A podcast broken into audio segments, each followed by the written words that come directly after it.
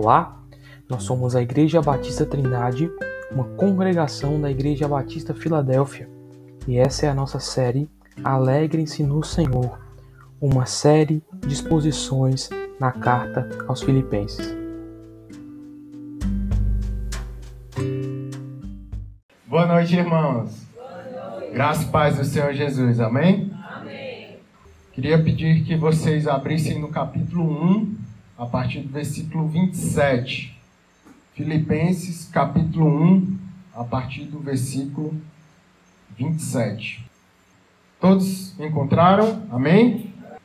Diz assim a palavra do Senhor: Acima de tudo, vivam de modo digno do evangelho de Cristo, para que, ou indo até aí para vê-los, ou estando ausente, eu ouça a respeito de vocês que estão firmes em um só espírito, em uma só alma, lutando juntos pela fé do Evangelho, e que em nada se sentem intimidados pelos adversários, pois o que para eles é prova evidente de perdição, para vocês é sinal de salvação isto da parte de Deus, porque vocês receberam a graça de sofrer por Cristo, e não somente de crer nele. Pois vocês têm o mesmo combate que viram em mim, e agora estão ouvindo que continuo a ter. Amém? Irmãos, o título dessa mensagem é Um Jeito Digno de Se Viver. Diante disso, eu queria que vocês é, imaginassem comigo o cenário de Esparta. Para quem não sabe, Esparta foi uma cidade grega, uma cidade altamente militarizada. Digamos que Esparta era a cidade do exército dos gregos e Atenas era a cidade dos intelectuais, dos filósofos, das pessoas que eram voltadas para a questão do pensamento, de ficar é, refletindo sobre as coisas da vida, digamos assim, né? Ali com a mão no queixo, pensando sobre de onde nós viemos, para onde nós vamos. Mas os espartanos não. Eles eram militarizados. Eles estavam o tempo todo treinando. As crianças já eram separadas desde muito novo para serem entregues para o Estado para que eles fossem preparados para o exército. Então eles tinham essa divisão das principais cidades deles. Uma Atenas mais intelectual e a outra cidade, Esparta, militarizada, voltada para esse propósito. E Esparta ficou mundialmente conhecida, irmãos, por meio da batalha de Termópilas. A Batalha de Termópilas ela ficou ainda mais conhecida para além dos livros de história por meio do livro, do filme 300 de Esparta, que para quem quem já assistiu o filme 300 de Esparta? Então, muitas pessoas já assistiram o filme, mas o filme ele vem dos quadrinhos, na verdade, e os quadrinhos eles vieram da história real que está dentro da guerra chamada as Guerras Médicas entre os gregos e é, mais especificamente os espartanos, né? Mas entre os gregos e os persas. E os persas eram um grande império naquela época. E o, o, o líder deles, considerado um deus naquela época, que inclusive está nos relatos bíblicos, era Xerxes. Né? Então, por que, que eu estou falando de Esparta, da guerra médica? E por que era chamado de guerra médica? Era porque tinha médicos? Não, irmãos, era porque é, dentre os povos persas haviam um dos povos que eram chamados os medos. E aí os gregos eles chamavam os medos nessa batalha de guerras médicas por causa dos medos, né? Não é dos medos da dos médicos da medicina, né? mas por causa do povo médico que estava ali. Então, esse cenário, por que, eu estou falando desse cenário dos 300 de Esparta, da cidade militarizada de Esparta? Porque muitas pessoas já conhecem né, os filmes de guerra, e essa não é a, a realidade do nosso país. Na última pregação que eu estive aqui pregando, eu falei um pouco sobre isso. Por que, que eu estou falando sobre esse cenário de Esparta novamente? Porque Paulo ele vai se utilizar nesse trecho que nós vamos analisar, do 27, versículo 27 até o 20, versículo 30, de palavras como combate, palavras como lutando, estando juntos, ficando firmes. E todos esses termos, eles vão estar relacionados à questão da guerra. E para que a gente possa é, tentar visualizar melhor o que Paulo estava dizendo aqui para os filipenses, nós trazemos a imagem de Esparta para que vocês possam ter essa, essa imagem mais claramente do que eram esses termos que ele estava falando de ficar firme, de combate, de ficar juntos, né? de ficarem unidos, de perseverarem. E os espartanos, irmãos, eles em combate, eles ficaram muito conhecidos por algumas características, dentre elas, porque eles, quando eles combatiam, eles pareciam que combatiam como um homem só. Por que dizia que eles combatiam como um homem só? Porque os movimentos deles eram tão harmônicos. Quem já assistiu o filme pode trazer à memória que eles eles diziam escudo e todos eles fechavam ao mesmo tempo. Era como se fosse apenas um homem respondendo a um comando, mas eram vários. Mas eles eram tão, tão treinados, irmãos. Eles estavam tão afiados naquilo que eles estavam fazendo, eles estavam tão unidos. Quando alguém dizia flecha, eles se abaixavam. Quando dizia escudo, eles colocavam o escudo à frente. Quando eles diziam avançar, eles abriam o escudo e atacavam. Então, o que, que eu quero dizer com isso, com essa característica dos espartanos? É porque eles, eles tinham uma harmonia entre si, eles tinham uma unidade que era uma característica que impactava o outro exército. Embora eles tivessem um, um exército enorme, aqueles 300 homens dentro de uma fenda que não dava para passar, eles pareciam que não eram só 300, mas eram 2 mil, 3 mil homens, porque eles, eles lutavam de forma tão coesa, tão juntos, que o inimigo, ainda em maior número, não conseguia atingi-los de forma severa. Compreendem, irmãos, essa unidade? Então, os espartanos, eles também eram sinônimo de um mesmo propósito. Eles tinham uma fidelidade ao propósito pelo qual eles estavam ali guerreando. Por isso que para eles o mais importante não era a vida deles. Não era.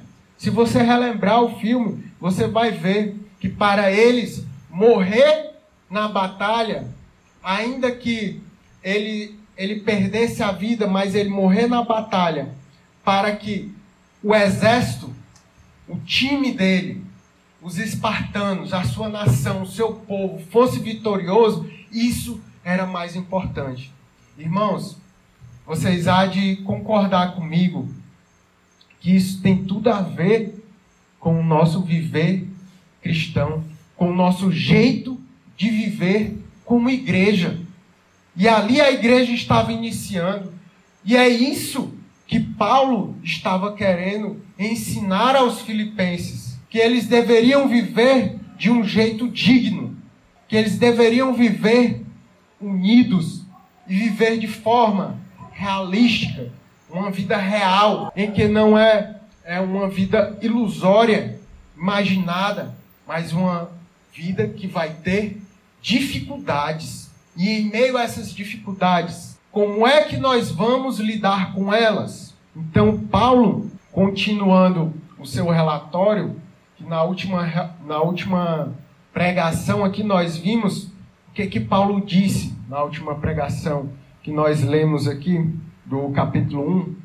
Paulo ele disse que ele estava vivendo um dilema, ele estava é, indeciso se ele vivia para Cristo, pensando nos irmãos, no avanço da igreja, ou se ele iria morrer e estar com Cristo, e para a glória. Ele vivia esse dilema. Os dois eram bons, mas ele disse que estar com Cristo era ainda melhor. E nós não podemos perder isso de vista, irmãos. Porque se a gente amar mais essa vida do que estar com Cristo, nós temos que corrigir o propósito da nossa vida, o cristianismo que nós estamos vivendo. Então, em meio a essa decisão, indecisão, a esse dilema, se ele vivia para Cristo ou se ele vivia é, com Cristo, ele discerne ali naquele momento, ele, ele tem ali uma decisão de que naquele momento o melhor era ele viver com Cristo, viver com Cristo no sentido de continuar vivo, dar ali suporte aos irmãos, discipulá-los, que a igreja crescesse e não morrer. Por que, que ele estava nesse dilema? Só para que a gente encerre esse pequeno resumo da última pregação e entre no nosso texto aqui. Porque, irmãos, lembrando, eles, Paulo estava preso e ele estava para ser julgado. Diante desse julgamento, imagina se nós estamos presos, aguardando um julgamento, talvez a gente possa ser condenado à morte, talvez não. Então, como um ser humano normal, ele passava por essa luta. Ele pensava: eu vou morrer ou eu vou viver? Mas se eu viver, o viver é Cristo. Amém, irmãos? Amém. Se eu viver, o viver é Cristo. Mas se eu morrer, eu vou estar com Cristo. Mas eu acredito que nesse momento é melhor eu viver e o viver em Cristo com os irmãos. E aí, diante desse entendimento que ele teve, nós passamos para a parte final do capítulo 1, que é esse restante do relatório que ele vai dar aqui, dizendo exatamente que se o viver é Cristo, como é que é esse viver? Como é o jeito digno de se viver com Cristo? Já que eu vou ficar vivo, pelo menos por esse tempo, aí ele vai dizer aos filipenses como era esse jeito digno de se viver. Então, por isso, o título dessa pregação, um jeito digno de se viver. Então, irmãos, eu dividi em três pontos. Né? A, a maioria dos comentaristas que eu consultei, eles dividem esse, esses versículos aqui do, do 27 ao 30, alguns até do capítulo 2 até o versículo 4, em, em duas partes. Mas eu achei melhor dividir em três. Até porque eu gosto de dividir em três, né? Sempre que dá, eu divido em três, irmãos. Porque para mim fica mais didático. Então, como eu dividi esse texto? A primeira parte, a fonte da dignidade.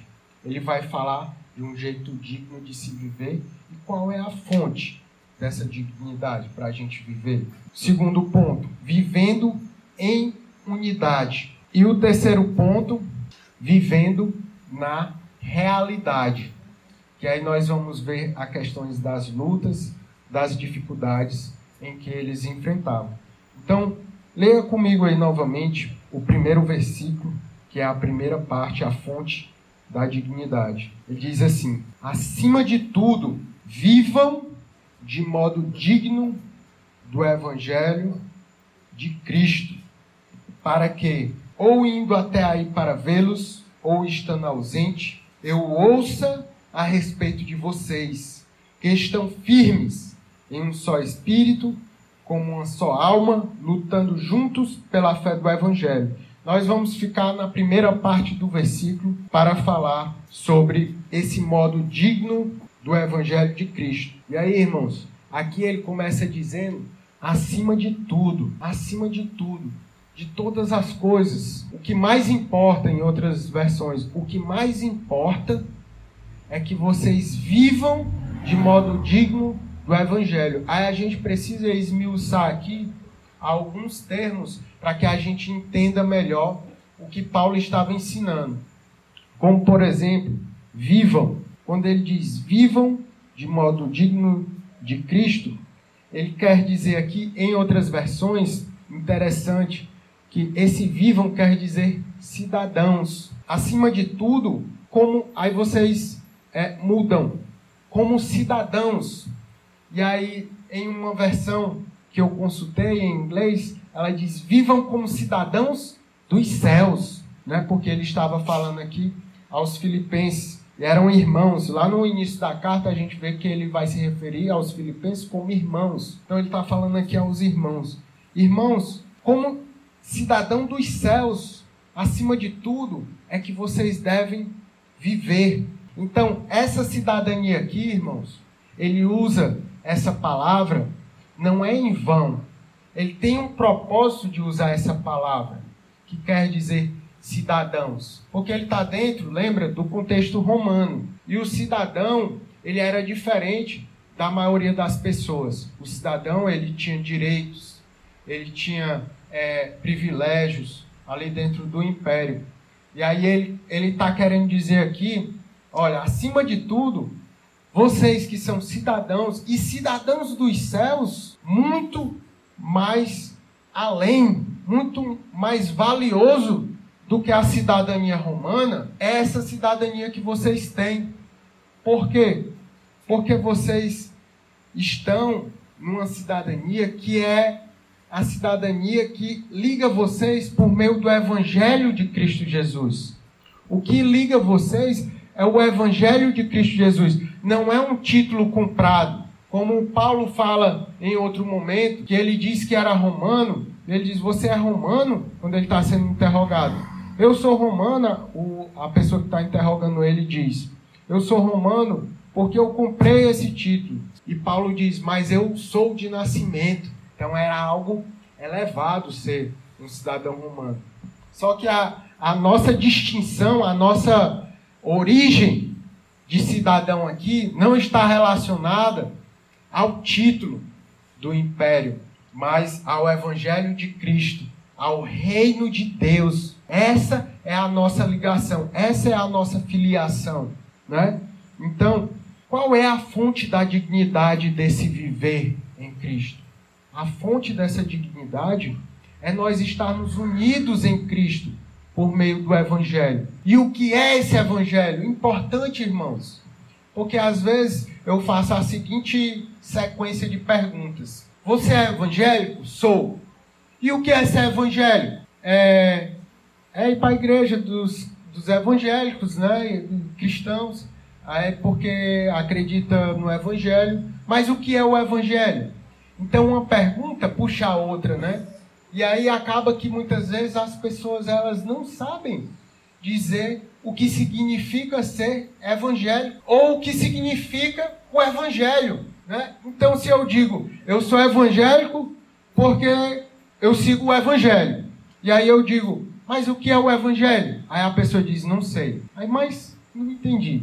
Como você diz que é evangélico, que segue o evangelho, mas você não sabe o que é o Evangelho, não é estranho, irmãos? Então, por isso se faz necessário nós sabermos a fonte que ligava essas pessoas, não é? E aí, eu quero aqui destacar a característica desse Evangelho aqui, do Senhor Jesus Cristo, que ligava eles a um jeito digno de viver. Vamos a 1 Coríntios, capítulo 13. Por gentileza, abra sua Bíblia em 1 Coríntios capítulo 13. Só dando uma explicação aqui para vocês do contexto, irmãos. Paulo, aqui no, no capítulo 13, para quem não sabe, ele estava falando sobre dons, dons espirituais, do capítulo 12 ao 14. E aí aqui no meio dos dons, ele vai fazer como se fosse um parêntese muito importante. O que, que Paulo vai dizer aqui? Ele vai dizer o seguinte, a partir do final do capítulo 12, na verdade, eu vou ler do versículo 31. Ele diz assim, ó, entretanto, procurem com zelo, com zelo os melhores dons. E aí ele diz, e eu passo a mostrar-lhes um caminho ainda mais excelente. Ainda que eu fale as línguas dos homens e dos anjos, se não tiver amor, serei como bronze que soa ou como símbolo que retine. Ainda que eu tenha o dom de profetizar e conheça todos os mistérios e toda a ciência, ainda que eu tenha tamanha fé a ponto de transportar montes, se não tiver amor, nada serei. E ainda que eu distribua todos os meus bens entre os pobres, e ainda que entregue o meu próprio corpo para ser queimado, se não tiver amor, isso de nada me adiantará. O amor é paciente e bondoso. O amor não arde em ciúmes, não se envaidece, não é orgulhoso, não se conduz de forma inconveniente, não busca os seus interesses, não se irrita, não se ressente do mal. O amor não se alegra com a injustiça, mas se alegra com a verdade. O amor tudo sofre, tudo crê, tudo espera, tudo suporta. O amor jamais acaba. Havendo profecias, desaparecerão. Havendo línguas, cessarão. Havendo ciência, passará. Então, irmãos, esse amor aqui é o amor que Paulo fala em Romanos, no capítulo 5, versículo 8, que ele diz que Deus dá prova do seu amor quando Cristo morreu por nós, sendo nós ainda pecadores. Isso é o Evangelho. Esse é o amor de Deus. Não é um amor romântico de dizer que eu te amo de forma sentimental, mas é um amor que tem características sacrificial. Você, você vê aqui que ele diz que ele não busca primeiro os seus próprios interesses. Ele não se ressente do mal. Ele diz que não é você simplesmente dar coisas, mas você se doar. Esse é o amor da mensagem do Evangelho de Cristo.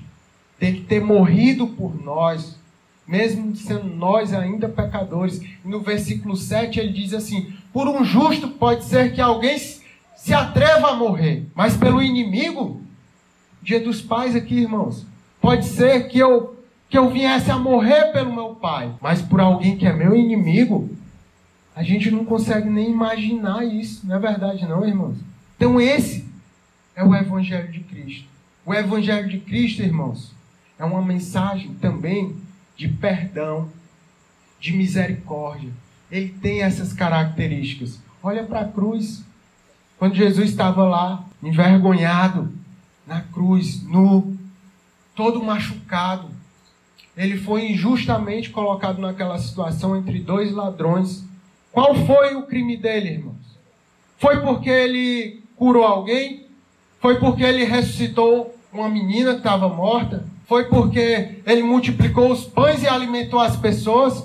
Qual foi desses crimes que Jesus fez que fez com que as pessoas odiassem tanto ele e cravassem ele na cruz, irmãos?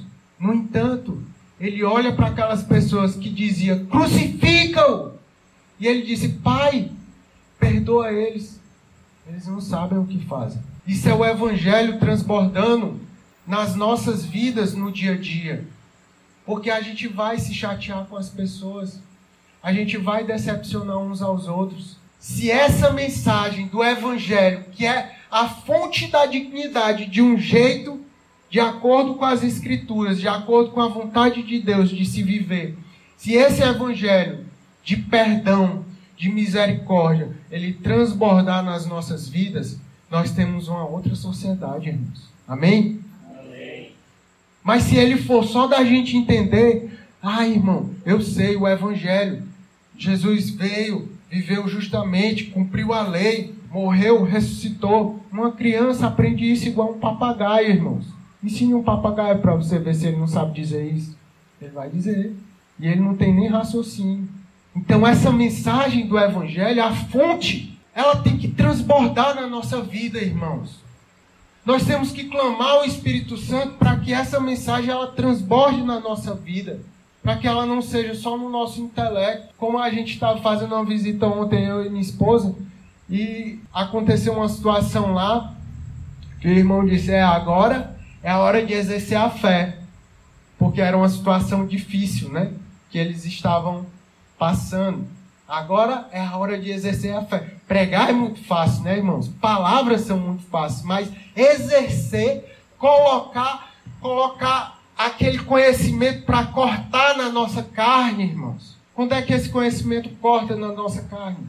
É quando nós estamos na situação e aí a gente se, se dobra todinho para não querer perdoar, mas a gente tem que olhar para Cristo, que ele estava naquela situação, irmãos. Ele é Deus. Ele fez milagres. Ele podia fulminar aquelas pessoas naquele momento. E ele pediu para que Deus perdoasse elas. Então, qual é o, o padrão que eu e você vamos utilizar para negar o perdão para alguém? Não, isso daí eu não perdoo, não. Tem nem perigo de eu perdoar. Não, mas olha o que Jesus perdoou. A ofensa que Jesus perdoou. Não, mas eu não perdoo, não. É nesses momentos que essa fonte de dignidade que vem do Evangelho vai fazer diferença em nossas vidas. E aí aqui, irmãos, eu mudei um pouco aqui a, a dinâmica né, do, da pregação. Né? O, nós, é, comumente nós fazemos aqui a exposição, né, entendendo como foi o ensino, e aí depois trazemos aplicações. E eu já estou trazendo as aplicações aqui no meio do entendimento do que Paulo estava ensinando para os filipenses do que era essa fonte da dignidade. Por isso, ele vai dizer depois: sejam unidos, vocês vão passar por isso e aquilo, mas a fonte que vai dar a base, o sustento para vocês, na hora de vocês viverem essas coisas, vai ser o Evangelho. Se vocês não compreenderem o Evangelho, é como se Paulo estivesse dizendo para a gente: se vocês, filipenses, se vocês, povo de barreira, se vocês estiverem vivendo dizendo que é evangélico e a pessoa perguntar, mas o que é o evangelho? E você dizer, não sei. Então, quando chegar as tribulações, irmãos, a gente não vai ter base para se segurar, porque a gente não está na rocha, a gente está na areia, está só assistindo vídeo no YouTube, escutando a rádio, escutando a mensagem do WhatsApp. Aqui está a fonte, irmãos. Aqui está a fonte. Você tem ela.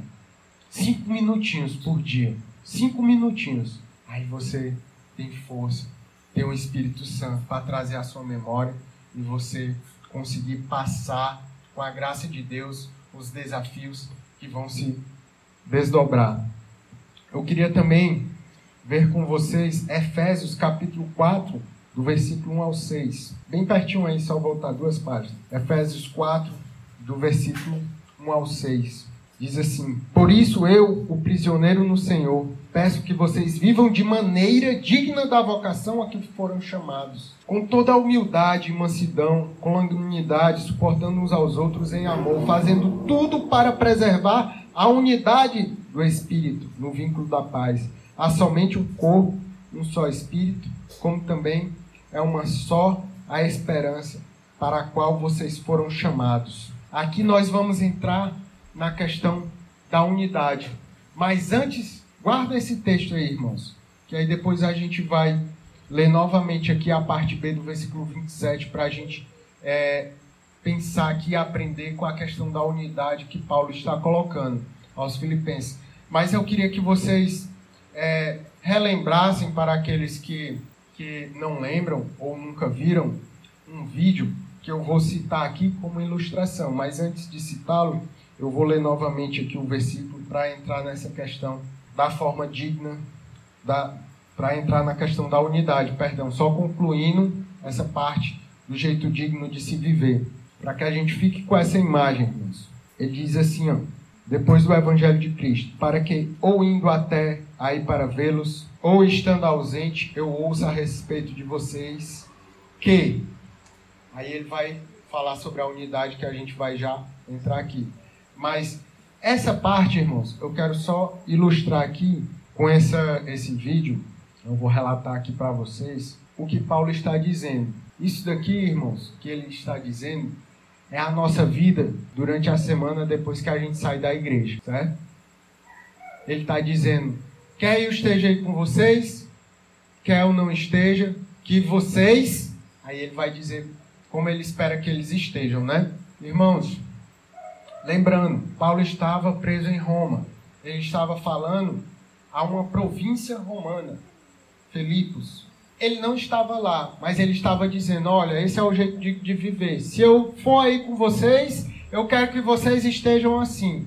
Se eu não for, eu quero que vocês permaneçam assim, mesmo eu não estando aí. Então, irmãos, quero dar dois exemplos aqui para vocês para ilustrar essa situação. O primeiro é do vídeo. Talvez alguns de vocês já tenham visto esse vídeo é, no YouTube. É, é de um desses canais que fazem paródias cristãs. Que os meninos estão lá próximo a, ao horário de ao culto. E eles estão lá na rua e estão todos dançando funk lá. Dançando funk, fazendo a, a maior algazarra lá. E aí de repente eles um deles vê o pastor, o pastor da igreja que eles frequentam. Aí eles dizem, lá vem o pastor, lá vem o pastor. Aí eles todos arrumam as roupas, aí se sentam na calçada. Aí o pastor vai passando, aí eles, paz do Senhor, pastor, paz do Senhor. Aí o pastor, espero vocês na igreja, amém, aleluia. Aí o pastor passa, né? Então, irmãos, isso demonstra uma vida que não é digna de se viver. É uma vida hipócrita. Eu até falando para minha esposa esses dias. Para quem não sabe, a, a, palavra hipócrita ela vem do teatro grego, que era é, ator. Né? Então, o que eles estavam fazendo ali? Eles estavam vivendo uma vida indigna. E aí, quando o pastor veio, eles, paz do Senhor, pastor, como se eles fossem dignos, como se eles estivessem vivendo o Evangelho de Cristo. Então, é, da mesma forma, tristemente, eu e minha esposa vivenciamos isso na, no bairro que a gente tinha uma escolinha com as crianças. Né? Na, lá no momento da escolinha, algumas delas é, falavam os versículos memorizados, elas é, respondiam, participavam, né? Mas aí acabava a escolinha, a gente subia para tomar café na casa da, da minha sogra. E aí, poucos minutos depois, a gente olhava pela janela. Aí eles estavam lá, como se fossem os meninos da rua, no funk. Aí quando a gente ia chegando, aí viu o Felipe, aí vem a escolinha. Pai do Senhor, irmão Felipe, tia Thaís, né? E aí, alguns momentos a gente falou para eles: olha, crianças, creiam em Cristo, Ele é a fonte da vida. Se a gente tiver aqui ou se a gente não tiver, talvez um dia a gente saia daqui e a gente não vai estar sempre aqui para vocês fazerem dessa forma. Então, que o Espírito Santo transforme o coração de vocês para que quer a gente esteja aqui, quer a gente não esteja, vocês vivam dessa forma porque essa é a vontade de Deus. Vocês não estão ouvindo o evangelho do Felipe e da tia Tatá. Não. É o evangelho de Cristo Jesus. Então vocês devem obediência a Deus, não a nós. No final das contas, nós vamos prestar contas, irmãos, a Deus. Não é as pessoas que é, nos observam. Nós, nós temos testemunhas, nós devemos é, viver como cidadãos dos céus aqui na terra, mas isso não deve ser a fonte do nosso jeito digno de viver, mas deve ser o Evangelho de Cristo Jesus. Amém? Fechando essa parte, vamos para a parte da unidade. Irmãos, eu não peguei o meu relógio, meu celular. Me perdoem pelo horário, mas é, eu vou continuar aqui um pouco mais rápido. é porque eu perdi um pouco a noção do tempo aqui. Mas vamos lá, o segundo ponto, vivendo em unidade. Aí ele diz, né? Quer eu esteja aí com vocês, quer eu esteja ausente, que vocês estejam firmes em um só espírito, como uma só alma, lutando juntos pela fé do Evangelho. Aí aqui, irmãos, é, eu gosto muito de, de idiomas, né? De, de, estudo das palavras, dessas coisas, né? De, da estrutura, da, de como o texto é, é, é produzido, né? E aí eu acho muito interessante o que eu estava falando para minha esposa, que aqui é um, é, essa parte do texto é uma estrutura poética, né? Da, da poesia hebraica, que eles chamam de quiasmo. Que ele tinha um, uma parte de cima, né? A primeira parte que ele diz que vocês estejam firmes. Aí aqui, quando Paulo fala isso, que vocês estejam firmes, ele está dando a ideia de um soldado que está mantendo a sua posição. Lembra lá de Esparta? O soldado está lá. O soldado está junto com os outros. Mas ele tem que manter a posição dele individualmente ali firme, certo? Porque se ele fraquejar, ele vai prejudicar o coletivo. Então ele dá essa ideia primeiro de ficar firme individualmente. E aí ele diz: em um só espírito, com uma só alma. E aí aqui ele está querendo dizer a mesma coisa. Não é que é um espírito e uma alma, como se fossem duas coisas diferentes. O que ele está querendo dizer é que é, é como se ele estivesse reforçando, dizendo a, a mesma coisa de formas diferentes, né? Então ele diz: em um só espírito, em uma só alma. Fica firme, individualmente, você aí, como um soldado na batalha, junto com o exército. Em um só espírito e uma só alma, o que, que ele está querendo dizer? Com um só propósito. Qual é o propósito deles que a gente viu? É o Evangelho de Cristo Jesus. É a fonte do jeito digno de se viver para agradar a Deus. Então, eles individualmente deveriam estar firmes, vivendo em um só propósito, em uma só alma, em um só espírito. E aí depois ele diz: juntos, que vocês estejam juntos pela fé do Evangelho. E aí, ó, firmes individualmente, em um só espírito e uma só alma, com o mesmo propósito, e juntos coletivamente. Então ele está falando para eles estarem firmes de forma individual e de forma coletiva no mesmo propósito. Por que, que ele estava falando isso? Porque ele estava querendo ensinar para ele, irmãos, que eles não viviam o evangelho de Cristo Jesus, eles não viviam o cristianismo, a igreja, só em exercícios individuais. Se ele, se ele vivesse ali como um melhor escudeiro, como o melhor é, combatente ali no, no exército. Mas se ele não estivesse coordenado com o restante do exército, aquele exército iria ser derrotado facilmente. Vocês compreendem o que eu estou querendo dizer? Que ele tinha que ser bom individualmente e estar ligado ao mesmo propósito, mas ele também tinha que estar em harmonia com o coletivo, com o restante do exército, para que aquele exército ele não viesse a ser derrotado. Então, trazendo para a nossa realidade, irmãos, não existe cristianismo sozinho na sua casa. Se você é um cristão e está lá super desenvolvido na sua leitura da palavra, você sabe citar os livros, sabe vários versículos memorizados, está com a espada afiada, digamos assim, né? Mas você está lutando sozinho, se vier um exército, você vai ser derrotado, porque você está sozinho. Cadê, a, cadê o seu exército? Não, eu, eu sou eu sou espartano, mas eu fico só aqui na minha casa. Quando vem o inimigo, eu luto sozinho. Não faz sentido. É isso que algumas pessoas que dizem que são cristãs, elas, elas falam.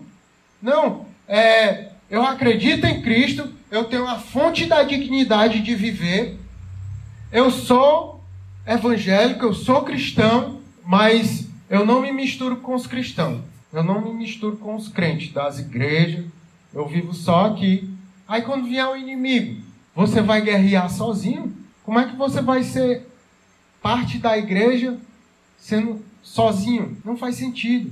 Então era isso que Paulo estava ensinando para eles, que eles deviam estar unidos. Não é que eles fossem uniformes. Uniformidade é diferente de unidade, irmãos.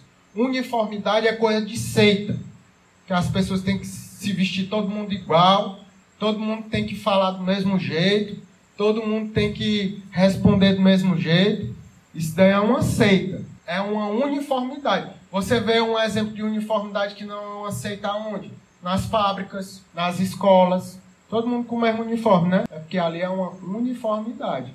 Mas uma unidade quer dizer que há um mesmo pensamento ali, mas não precisa estar tá todo mundo do mesmo jeitinho, certo? Mas tem um pensamento, tem uma fonte que é a mesma para que todos vivam.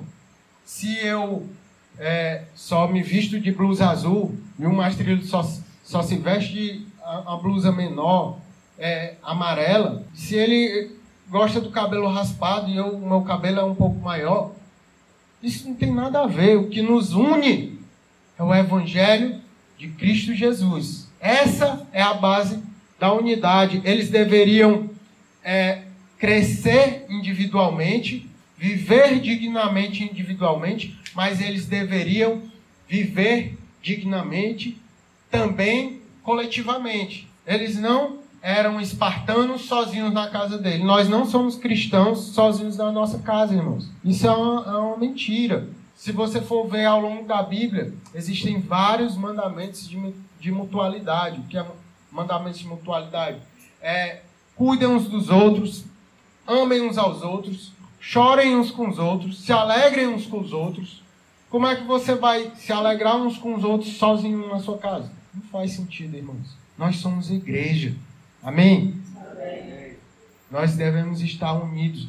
Nós vamos ter diferença, irmãos. Aí é que importa, aí é que entra o evangelho. Porque nos momentos das diferenças, nos momentos é, dos desentendimentos, nós vamos ter que exercitar paciência, perdão, misericórdia, agir com graça. Essas são as características do evangelho do nosso Senhor Jesus. E aí vamos para a última parte. E aqui ele fala da, dessa unidade lutando juntos pelo, pela fé do Evangelho, né? A fonte do Evangelho, e ele traz essa imagem da luta, né? Vamos então para o versículo 28 ao 30. Versículo 28 ao 30 ele vai dizer: E que em nada se sentem intimidados pelos adversários, pois o que para eles é prova evidente de perdição, para vocês é sinal de salvação, isto da parte de Deus. Vamos parar aqui para a gente explicar essa questão é, dos adversários. Irmãos, eles estavam falando aqui, Paulo estava falando aqui para eles, que eles deveriam estar unidos com a mesma fonte do evangelho, porque eles teriam oponentes. E esses oponentes aqui há uma divergência entre os comentaristas. Alguns acham que eram pagãos, que era uma perseguição externa, e outros acham que eram judaizantes, que eram judeus que se converteram. E eles estavam perseguindo dentro da própria igreja os irmãos ali, né? E aí, o que Paulo diz aqui, olha, para eles, eles estão pensando que o fato de vocês sofrerem, isso é prova evidente de que vocês estão no caminho errado, que vocês estão se perdendo. Olha o que ele diz, ó. Pois o que para eles, os adversários, né, é prova evidente de perdição, para vocês é sinal de salvação. Isto da parte de Deus. Então, Paulo está dizendo para eles que ao invés deles é, irem no pensamento dos adversários, dos judaizantes, que pelo fato deles estarem sofrendo, era como se eles estivessem em pecado, como algumas é, sinagogas de Satanás ensinam por aí, de que se a pessoa ela está sofrendo, ela está em pecado, isso é, é uma distorção da palavra de Deus, irmãos. Porque então Jesus, ele estava em pecado? Jesus não sofreu? Os apóstolos não sofreram? Então, como esses homens sofreram, eles estavam em pecado? Então, não. Eles não estavam em pecado. Então, o sofrimento não é, não quer dizer que você está em pecado. E Paulo estava ensinando isso aos filipenses. Olha, não vão por esse pensamento deles. Eles acham que porque vocês estão sofrendo, isso é prova de que vocês estão no caminho errado, que vocês estão se perdendo, que essa igreja aí não está prestando para nada. Porque desde quando vocês começaram a ir para essa igreja, vocês só estão sofrendo. Vocês estão no caminho errado, deveriam sair dessa igreja. Não, irmãos. A nossa esperança é na vida eterna. A nossa, a nossa salvação, ele diz aqui, ó, pelo contrário, é sinal de salvação e da parte de Deus. E essa salvação aqui é a salvação das nossas almas mesmo. Porque nós estamos sofrendo porque estamos unidos com Cristo. Estamos sendo perseguidos porque estamos proclamando a Cristo. E Paulo vai dizer isso no versículo 30. Mas antes, eu queria que vocês é, lessem comigo Mateus 5, versículos 11 e 12. Lá nas bem-aventuranças, Jesus vai ensinar sobre isso Abra comigo Mateus 5, 11 e 12, por gentileza. Olha o que é que Jesus vai dizer. Bem-aventurados são vocês, quando por minha causa o insultarem e os perseguirem, e mentindo disserem todo mal contra vocês. Alegrem-se e exultem, porque é grande a sua recompensa nos céus, pois assim perseguiram os profetas que viveram antes de vocês. Ora, se perseguiram o mestre, se perseguiram os profetas, por que não nos perseguiriam? E era isso que Paulo estava dizendo para eles. Se vocês estão perseguindo, grande alegria de vocês, irmãos. Grande alegria de vocês, vocês serão recompensados nos céus, porque da parte de Deus vocês têm a salvação. Não vão por esse pensamento deles, ah, ele está sofrendo. Mas como é que pode? Ele é cristão. Ele está na igreja, ele está junto com os apóstolos. Esse era o pensamento deles. Não vão por esse pensamento, não. E hoje, nas nossas vidas, irmãos, é, é o questionamento de algumas pessoas. Eu vou entrar nessa igreja, lá o pessoal está lá na igreja, é desempregado, não tem nem vitória, não está prosperando. É um pensamento de barganha. Eu vou para onde me dá sombra, onde eu tenho vantagem, onde eu vou receber alguma coisa. Mas a, a igreja do Senhor Jesus, irmãos, nós fazemos o que fazemos, servimos, vivemos para Cristo em agradecimento ao que Ele fez por nós, que é um sacrifício muito maior do que qualquer coisa que eu ou você possa fazer. Nós somos agraciados por Deus em acreditar nele, em ter essa salvação. Então, Paulo estava ensinando para eles aqui, para que eles tomassem cuidado com os adversários. Né? E, olha, lembrando a nossa ilustração, os persas vão vir, eles vão espalhar boatos que existem gigantes, que existem feiticeiros, que nós vamos cair porque é, o exército deles, o rei deles é um deus. Nós vamos ser derrotados. Estão espalhando essas conversas por aí. Mas Leônidas, o líder dos espartanos, ele dizia: não dê ouvido a eles. Vamos treinar. Vamos continuar fiéis. Vamos seguir a nossa estratégia. Vamos seguir no nosso mesmo propósito. E eles se mantinham coesos. E eles venciam as batalhas. E Paulo estava dizendo para eles: fiquem unidos, creiam no Evangelho, não se desviem, que quando os adversários vierem, vocês não acreditem nessas mentiras deles, porque vocês estão unidos em Cristo, vocês têm a salvação e grande é a recompensa de vocês diante de Deus nos céus. Amém? E aí, por fim, irmãos, aqui a última parte, vivendo na realidade ele vai falar aqui das causas dos sofrimentos, e ele diz: Pois vocês têm o mesmo combate. Olha aqui ele falando do combate novamente. Lutas, combate, que viram em mim e que agora estão ouvindo, que continua até. Aqui eu não, eu não vou. É, lá no texto de Atos 16, que inclusive a gente leu aqui no início da exposição, né? Falando no início da igreja de Filipos, quando Paulo e Silas estavam ali e eles estavam pregando o evangelho e eles foram presos porque eles estavam pregando o evangelho. Eles foram perseguidos, eles sofreram para que eles não achassem que aqui já era o céu.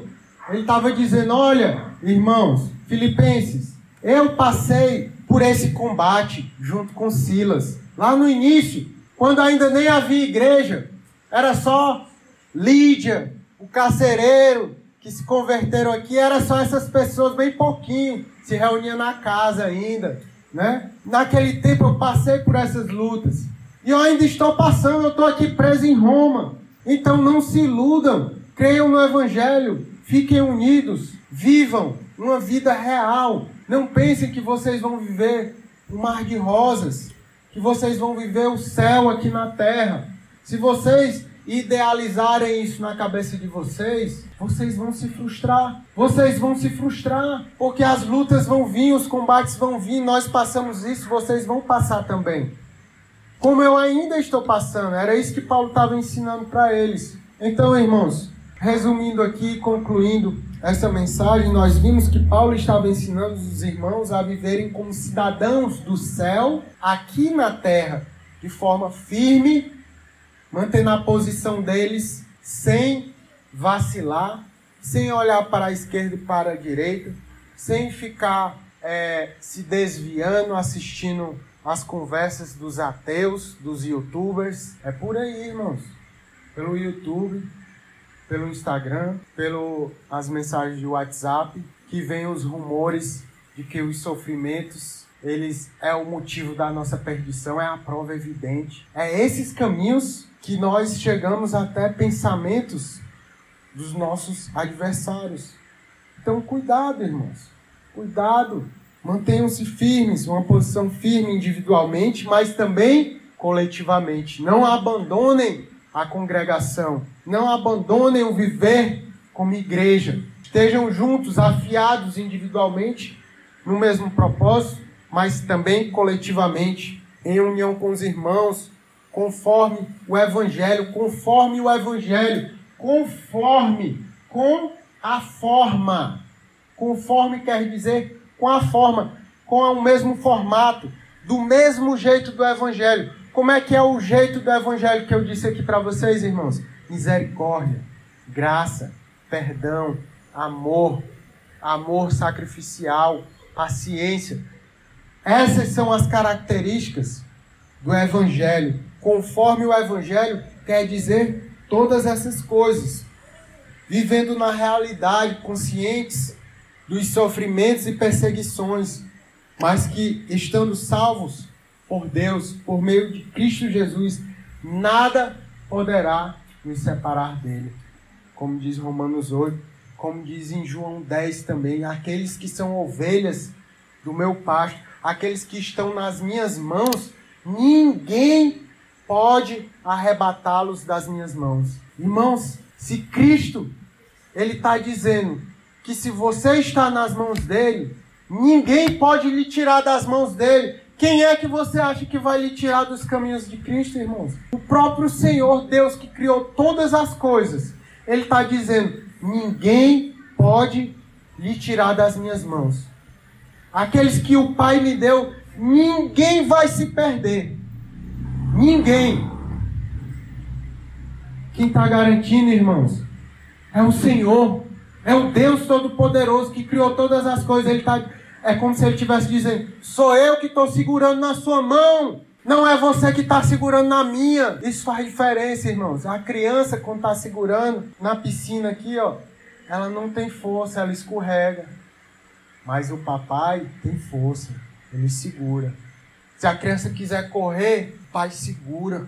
Ele não deixa a criança escapar, ele segura.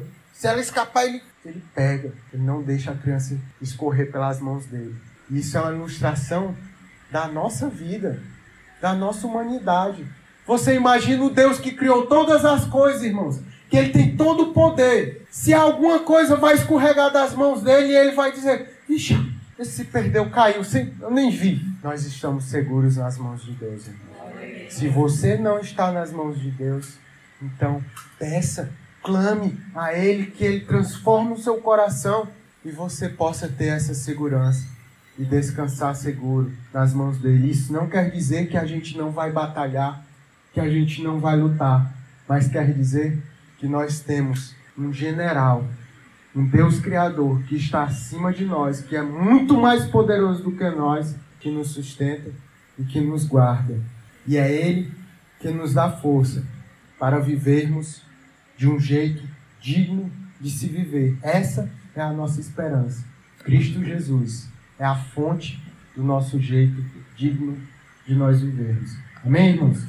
Eu quero só fazer algumas aplicações rápidas e aí a gente encerra. A primeira para as crianças. Graças a Deus tem muitas crianças aqui hoje. Então, a primeira coisa que eu falei aqui hoje foi a fonte da nossa dignidade, da forma como a gente vive. E a fonte como, a, como nós vivemos é o Evangelho. Então, para as crianças, creiam no Evangelho de Jesus Cristo. Creiam no Senhor Jesus Cristo, em Deus Pai, no Espírito Santo, nosso Deus Trino. Deus Criador é a segurança da vida de vocês, crianças. Deus Criador, que criou todas as coisas, Ele sabe a melhor forma a forma mais feliz, mais alegre, mais legal, mais divertida para vocês viverem. Mesmo quando vocês estiverem tristes, se vocês acreditarem no Evangelho de Cristo Jesus, acreditarem nesse Deus, Ele consola vocês. Ele enxuga as lágrimas de vocês. Ele renova as forças de vocês, crianças. Então vocês não precisam ficar grandes, ficarem adultos, ficarem idosos para crer no Senhor Jesus. Creia nele hoje, porque ele pode ser o Senhor da sua vida, ser esse pai amoroso, esse amigo legal e a pessoa mais importante da vida de vocês e da nossa também é Deus. Então que vocês creiam, crianças, no Senhor Jesus e vivam para Ele. A segunda, que nós devemos ter uma fé sólida no Evangelho. Essa compreensão é a fonte da dignidade do nosso viver, como eu falei várias vezes aqui, irmãos. Se a gente viver de músicas legais, a gente vai chorar, vai se emocionar.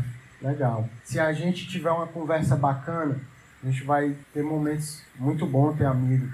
Se a gente é, ganhar dinheiro, fizer sucesso, muito bom também, não tem nenhum problema nisso. Mas, irmãos, a fonte da nossa dignidade, do nosso jeito de viver que agrada a Deus, é o Evangelho do Senhor Jesus. Se a gente não lê a palavra, se a gente não examinar as escrituras, a gente vai ter uma fé superficial, na areia, como aqueles evangélicos que não sabem o que é o evangelho e que dizem que seguem o evangelho. Então nós devemos entender, compreender, conhecer cada vez mais aquilo que nós cremos. Isso é o que vai nos dar força para passar pelas batalhas que Paulo disse que nós passaríamos, que Jesus disse que nós passaríamos que talvez você esteja passando agora, mas que Cristo tem todo o poder para lhe ajudar a passar agora, ou passar quando as lutas vierem. Amém? E que nós possamos ter integridade em às lutas.